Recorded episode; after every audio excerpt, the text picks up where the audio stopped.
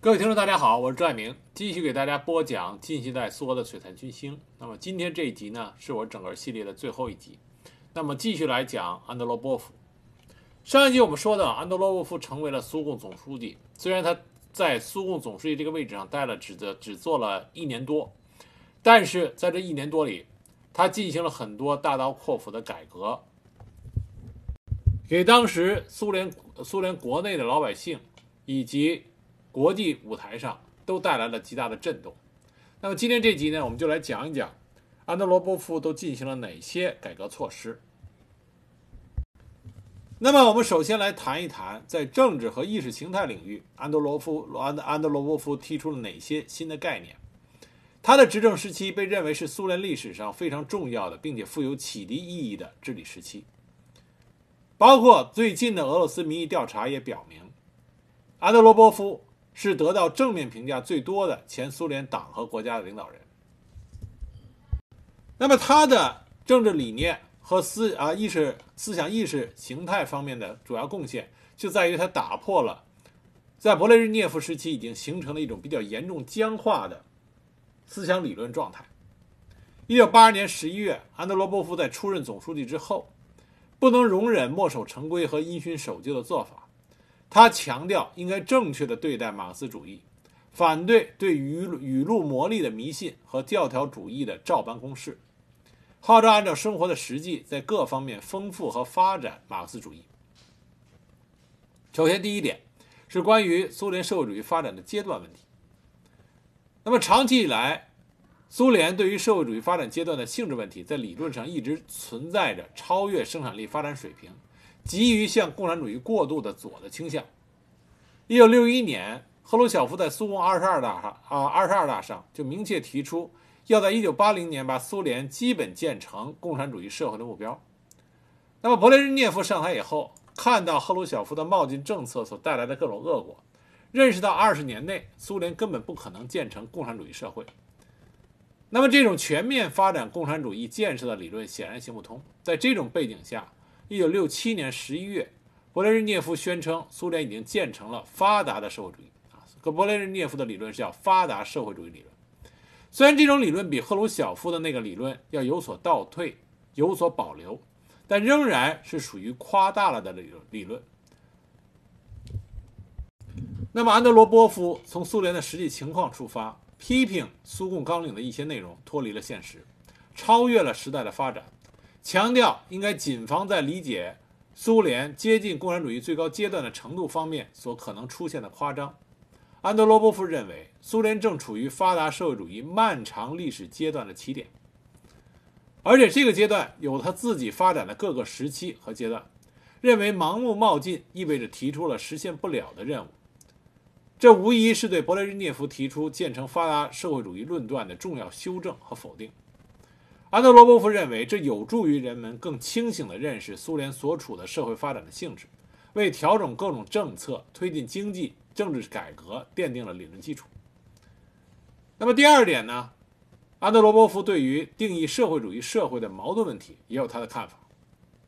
在勃列日涅夫时期，苏联理论界的主流观点是两个：第一个，承认社会主义社会存在矛盾。既承认矛盾是社会主义社会发展的动力，又认为社会的团结、统一和一致也是社会发展动力。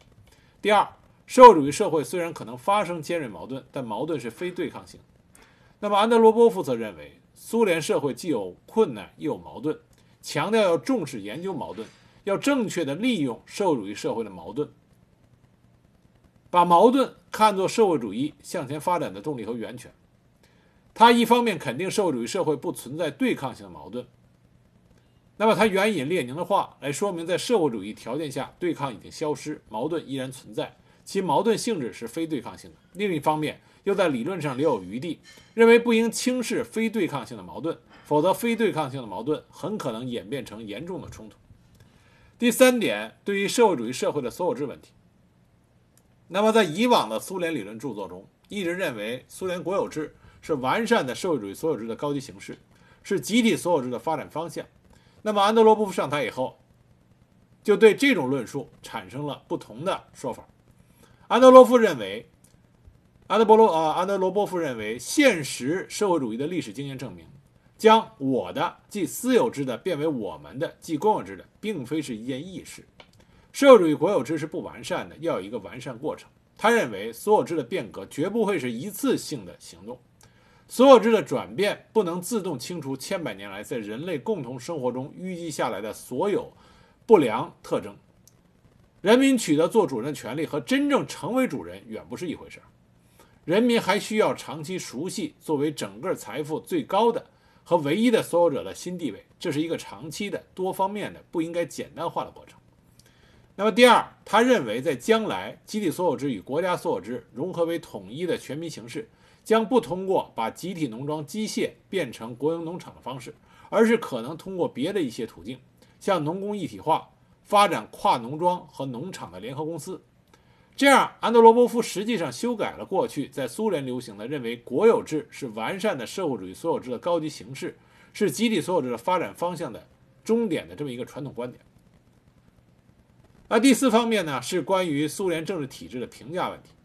安德罗波夫他说过，不要把苏联的政治体制理想化。他认为，苏维埃的民主制度过去有，现在有，而且必须顾虑到将来仍然会有发展中的困难。这主要是官僚主义和形式主义。因此，他提出要向使人民民主流于形式的做法真正宣战，必须大力发展社会主义人民自治。他公开承认苏联的政治制度缺乏民主。这对于过去苏联只提共产主义社会自治来说，是一个理论上的重大突破。安德罗波夫他主张集体领导，强调要加强社会主义法治，要有有条不紊的国家机器。他强调苏联社会应当是由高度的组织性的社会，而对损害国家安全利益的事情采取不妥协的态度。在勃列日涅夫执政时期，苏联高层的党政领导干部的特权和腐败问题相当严重，这也直接蔓延到了中下层干部上。领导干部享受高于普通职工几十倍的高薪，享受名目繁多的补助，享受兼职兼薪，拥有高级别墅、交通工具和特殊的商品供应等等。而且，领导干部搞裙带关系、贪污受贿、结党营私、随公啊损公肥私的现象相当普遍。后来，苏联的报刊曾经把勃列日涅夫时期说成是拍马屁和阿谀奉承的时代。那么，与此同时，在社会生活中，酗酒、旷工、吸毒、盗窃、行贿等现象也日趋严重，纪律松弛，秩序紊乱，以致使得很多人不愿意再勤勤恳恳的工作，游手好闲的人越来越多，到处可以看见粗暴的破坏法治的事件。这一切已经深深地侵蚀了苏联社会的整个机体，公众对此强烈不满，十分厌恶。那么，安德呃安德罗波夫作为一个任职最长的克格勃的首脑，他对他比其他人都更清楚的知道当时苏联社会问题是何等的严重。他公开的批判恣意的啊肆意的违反劳动纪律、酗酒、流氓行为、受贿、贪污社会主义财产和其他冒犯社会的行为，他把这些行为统统的称为同社会主义格格不入的现象。他认为要清除这些现象与改造。苏维埃制度的社会环境是密不可分的，因此，在在他在担任总书记的就职演说中号召啊，他原话这么说的：向任何违反党和国家的纪律以及劳动纪律的行为做更加有力的斗争。他决定将整顿纪律、改进党风作为打开工作局面的突破口。他认为，严肃党纪国法、整治社会秩序有利于振奋民心，不需要任何投资，但它的效果极大。所以，他进行了一系列的措施。第一，完善法制。一九八三年一月，苏联部长会议通过了关于整顿从事居民服务工作的企业、单位和机构的工作制度。同年八月，苏共中央部长会议和全苏工会中央理事会又通过了关于进一步做好加强社会主义劳动纪律方面的工作的决议和关于加强劳动纪律的补充措施，以期用规章制度保证对劳动纪律的遵守。与此同时，最高苏维埃对八个立法文件进行了修改和补充。这些补充修改的特点是加重对违法乱纪者的惩罚，加强对遵纪守法者的奖励，注意对违纪情节啊情节较轻的初犯者的教育转化。那么第二，它规定了奖励和处罚的措施。对于工作表现好的职工，除了在工资和奖金上给予优待外，还可以优先得到住房、果园地和休养证。对于工作中迟到、早退、旷工、窝工和其他破坏劳动纪律者，则加重经济处分，直至解除劳动合同。此外，行政机关还大力的推行作业队集体保证制。一个生产作业队中出现一个违法乱纪者，除本人的第十三个月工资和奖金全部取消外，全队的奖金也减少百分之三十。那么第三个就是对各级党政领导干部的官僚主义和违法活动进行严肃的惩处。一九八三年一月三十一日，安德罗波夫号召所有的人，从工人到部长，都应该模范地遵守纪律，否则就要被制裁。据不完全统计，从1982年11月到1983年底，仅党中央政府部长以及省呃州党委第一书记以上职务的高级领导干部，因为贪污受贿或不称职而被撤换了就有七十多起，涉及九十多人，其中包括内务部长谢洛科夫、内务部第一副部长勃列日涅夫的女婿丘尔巴诺夫，其他各级管理机构的干部变动也相当大。第四，他加强了政治思想工作和舆论宣传。强调发挥党政工团、同志审判会、人民监督委员会等各种机构的作用，形成强大的社会舆论，共同谴责各种违法乱纪的现象。总之，一切违法乱纪行为都成为了安德罗波夫斗争的对象。正因为这样，安德罗波夫的名声大振，社会各阶层对他都寄予厚望，工人、农民、知识分子都普遍萌发了希望甚至信念。那安德罗波夫在这种严肃党纪国法啊的方面做出了很多具体的工作，比如说，他主导下侦破的贪污腐败大案乌兹别克案，是指从七十年代中期到八十年代发生或曝光的乌兹别克共和国的一系列腐败案。当时乌兹别克共和国共产党中央委员会十三个核心人物几乎全部卷入此案。根据不同的数据。莫斯科调查组当时没收的该共和国腐败分子的非法资金为一千五百万到四千四百万卢布。波尔啊，勃列日涅夫的女婿，苏联内务部第一副部长丘尔巴诺夫也是被卷入此案而遭受到了这个清理和制裁。那么还有一个案子是棉花案，棉花案是涉及的乌兹别克和俄罗斯联邦两个加盟共和国的苏联最大的腐败案之一。棉花案的要害是夸大和虚报了乌兹别克共和国的棉花产量，以此骗取国家巨额的财政拨款。根据对该共和国五年粮啊棉花生产情况的检查结果，共和国至少虚报了棉花产量五百万吨，而苏联国家财政为虚报的产量支付了三十亿卢布的资金，其中十四亿的卢布被腐败分子窃为己有。另外一个案子是梅杜诺夫和小啊小洛科夫案。这个揭发的是克拉斯诺达尔边疆区党委第一书记梅杜诺夫的腐败行动，和内务部发动针对勃列日涅夫的亲信内务部长小洛科夫的反腐败活动。这是安德罗波夫上台以后惩治腐败高官的一个非常有名的行动。因为梅杜诺夫是勃列日涅夫的大红人，在担任边疆区党的第一书记的时候，他把所管辖的地区视为自己的私有领地。他和他的同伙控制了以旅游业闻名的克拉斯诺达尔边疆区开发建筑许可证的大权，这种权利给他带来了巨额的物质利益。一九八二年，梅杜诺夫因为越权和盗窃巨额国家财产被免去了边疆区委第一书记的职务，但是因为勃列日涅夫的干预，他的案子并没有送交到法院审理。那么小洛科夫呢？是勃列日涅夫亲信团伙中的重要成员。一九六六年被勃列日涅夫提拔为社会治安部的部长，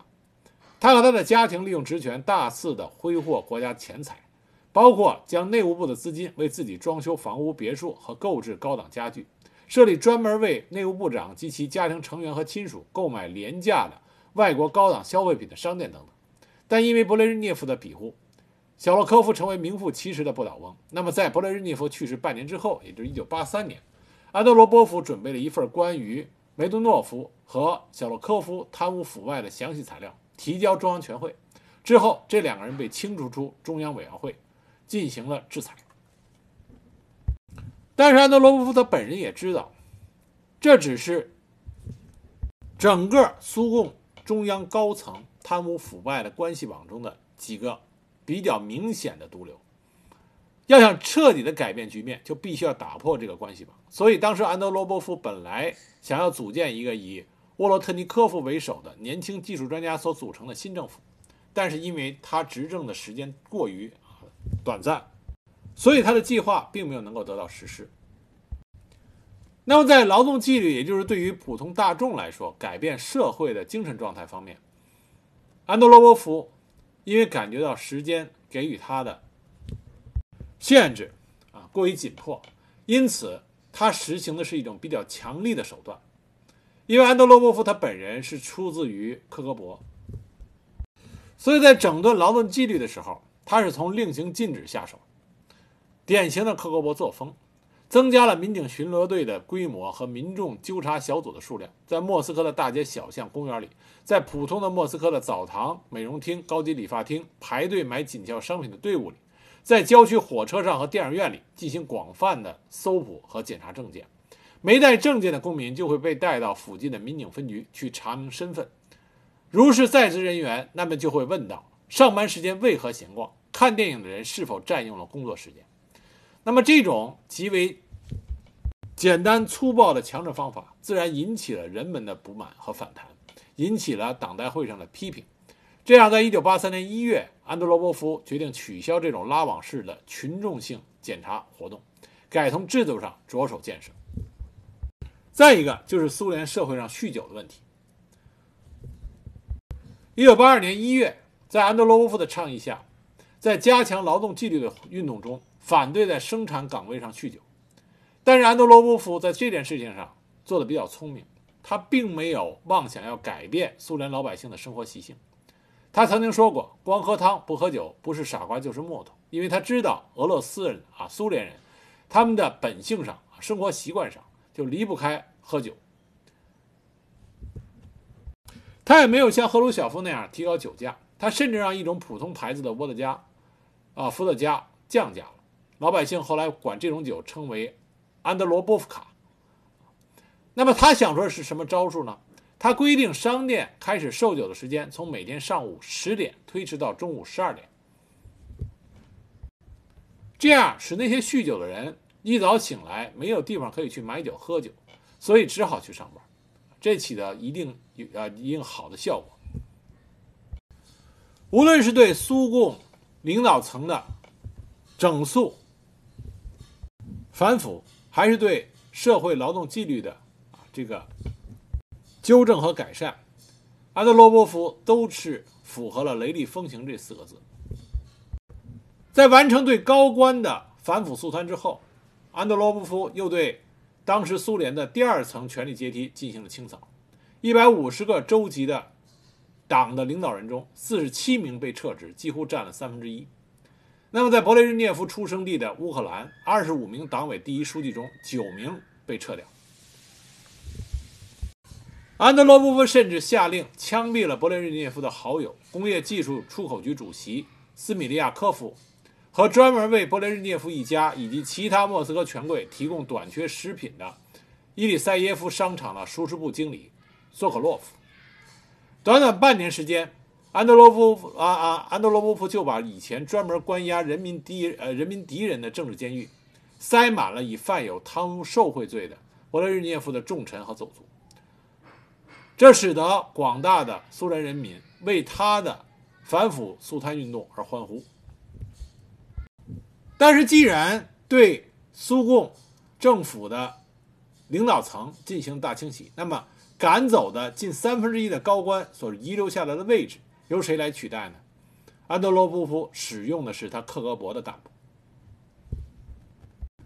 在安德罗波夫执政期间，十三个人的政治局中有三个是克格勃的将军，这个比例极大的超过了斯大林时代。而大量的克格勃干部被安插到了党政部门中，这也极大的削弱了党和政府在苏联政治生活中的作用。这些克格勃干部的的确确。使得很多的工作能够强有力的被执行，但是强有力的执行力从另外一点上来讲，就是权力的膨胀。那么这些在纠正无论是苏共的秩序，还是在纠正苏联社会的秩序的这些克格勃干部，如果他们执政时间过长，他们会不会被权力所侵蚀？那么因为安德罗波夫执政的时间比较短，我们没有办法。去真正的知道这个会不会发生，但是根据历史的经验来说，这个是很有可能发生。所以说，改革往往是要从根本上的制度上，而不能是从执行具体措施的表象上来看。那么再说说安德罗波夫在经济体制方面的改革。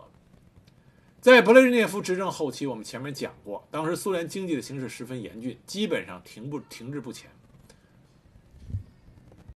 那么它实质的问题呢，还是苏联传统的高度集中的计划经济体制。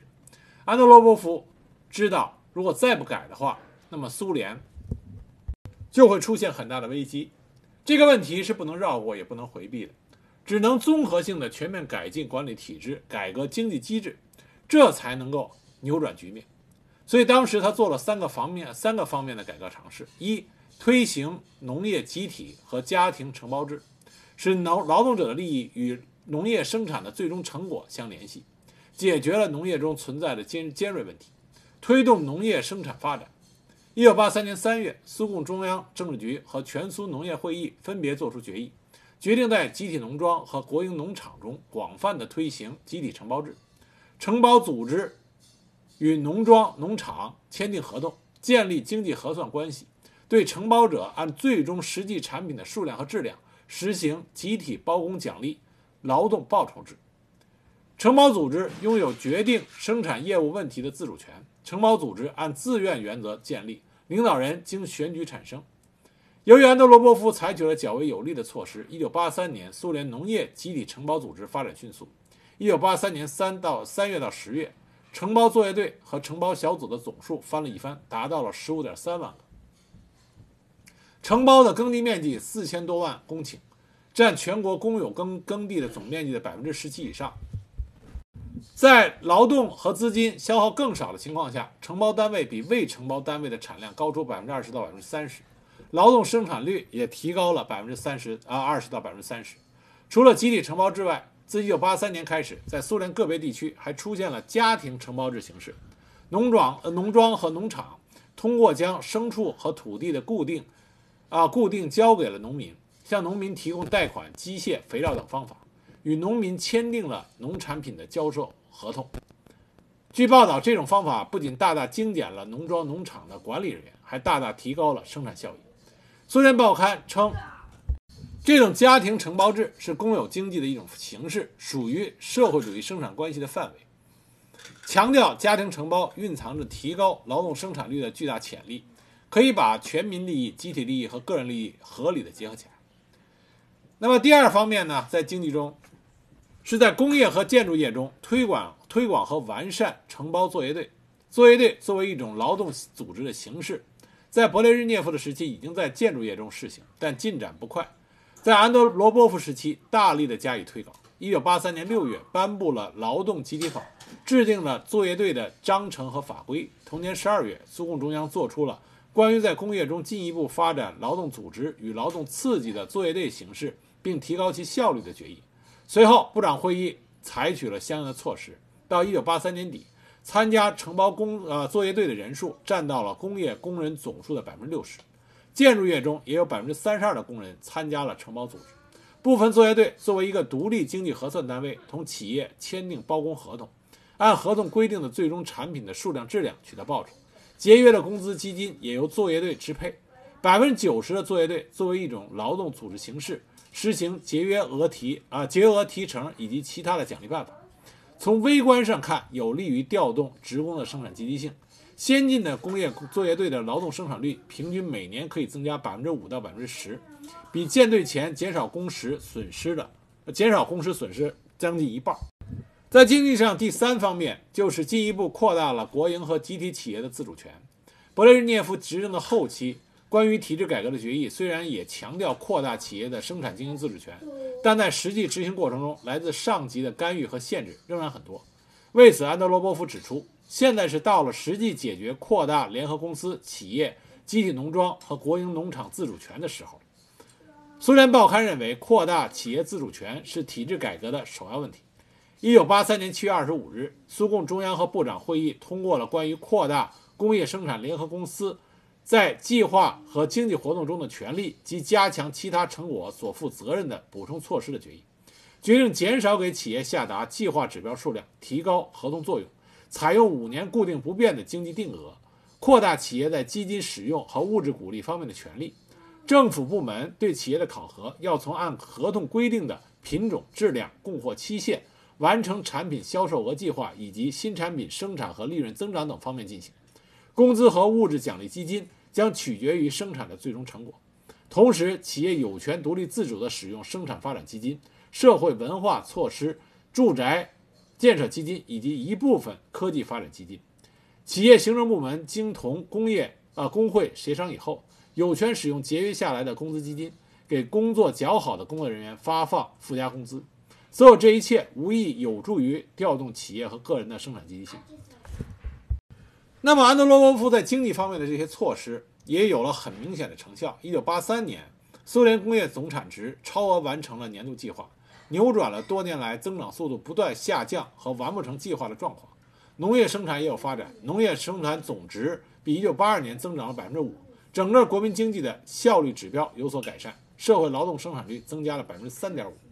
那么，职工和农民的工资和劳动报酬都有了很多的增长，社市场供应也有了明显的改善。这是为什么安德罗波夫受到了苏联人民的欢迎？因为苏联老百姓。他实实在在感受到了安德罗波夫所从事的改革所带来的好处。那么在外交方面，虽然安德罗呃安德罗波夫他时间有限，所以他基本还是在继续执行勃列日涅夫时期所推行的基本政策，但是他更加的谨慎克制，不主动的挑起事端，行为也较为收敛。因为安德罗波夫执政时间比较短，所以在具体的对外战略方针实施上没有大的变化和调整。但是他也提出了他新的观点，他的观点就是：由于各国的具体条件和起点不同，因此各国建设社会主义的道路和方式不可能千篇一律，而是多样性的。各国都有自己独特的创造，不能互相模仿。一体化的需求同各国的利益之间会产生矛盾。认为过去把社会主义国家看成是整齐划一、处处一致是错误的。那么他的这些观点，实际上比勃列日涅夫时期强调各国必须遵循共同的规律和各国主权有限的观点相比，是一个重大的改变和突破。这里面多说一句，安德罗波夫，他曾先后四次来到中国，包括1959年陪同赫鲁晓夫来华访问，1963年率苏联最高苏维埃代表团访越的时候路过中国，以及1965年随同柯西金赴越南访问的时候路过中国。他参加了1963年7月和1964年11月中苏两党的会谈。那么安德罗波夫他也是主张改善苏中关系，恢复苏中两国人民的友谊，但是时间并没有给他足够的跨度，让他能够进行具体的实质性的改变。安德罗波夫的这些改革措施起到了一定的正面作用，并且给苏联当时的社会。政府都带来了很多明显的改变和有益的提高。从个人而言，安德罗波夫是极具魅力的，他给人以一种儒雅、有知识、有文化的感觉，并且善于倾听老百姓的呼声，反对腐败，反对奢侈豪华，在工作上孜孜不倦，任劳任怨，鞠躬尽瘁。在担任总书记期间，安德罗波夫的月薪和其他的中央政局委员一样，是一千二百卢布，相当于当时苏联职工平均月薪的五到六倍。但是他省吃俭用，常常把工资的一部分交给秘书，让他给一所孤儿院的孩子们买上衣。在工作期间，他的时间观念极强，他有事邀人面谈，此人到他的接待室，约定时间一到，秘书立刻就会请这个人走进他的办公室。那么，无论他跟谁说话，也无论是否谈完，只要到了时间，他马上就会下逐客令，转而接待下一个预约者。很可惜，安德罗波夫他的身体实在是太差。自二十世纪七十年代末起，安德罗波夫先后患有高血压、糖尿病、心律不齐、沙门啊沙门氏菌病、动脉粥样硬化、结肠炎、关节炎、痛风以及心肌梗塞等疾病。饱受痛苦和折磨，其中最严重的一件事情就是肾衰竭。他从1983年2月开始就必须要定期的洗肾。到了1984年1月下旬，他的健康状况急剧的恶化，血液中的毒性不断的增加，使他的意识已经不足以正常的工作。在1984年2月9号的下午，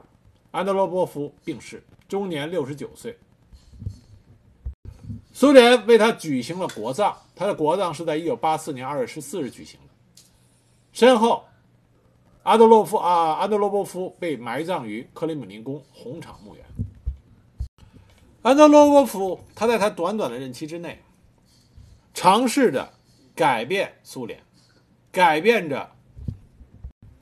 苏联的经济体制和苏共的领导。但这里边要强调一点，就是安德罗波夫的改革从来都没有想过要动摇无产阶级专政啊这个根基。正是有这个信念作为基础，安德罗波夫的改革采取的是一种谨慎的。合理的、量力而行的改革步伐。他想通过改革，使得无产阶级专政的国家机器能够更好的运作，并从根本上改善人民的生活。他会不会成功，我们不清楚，因为历史留给他的执政时间太短了。他的任期再长一些的话，那么很有可能苏联不会解体的那么快。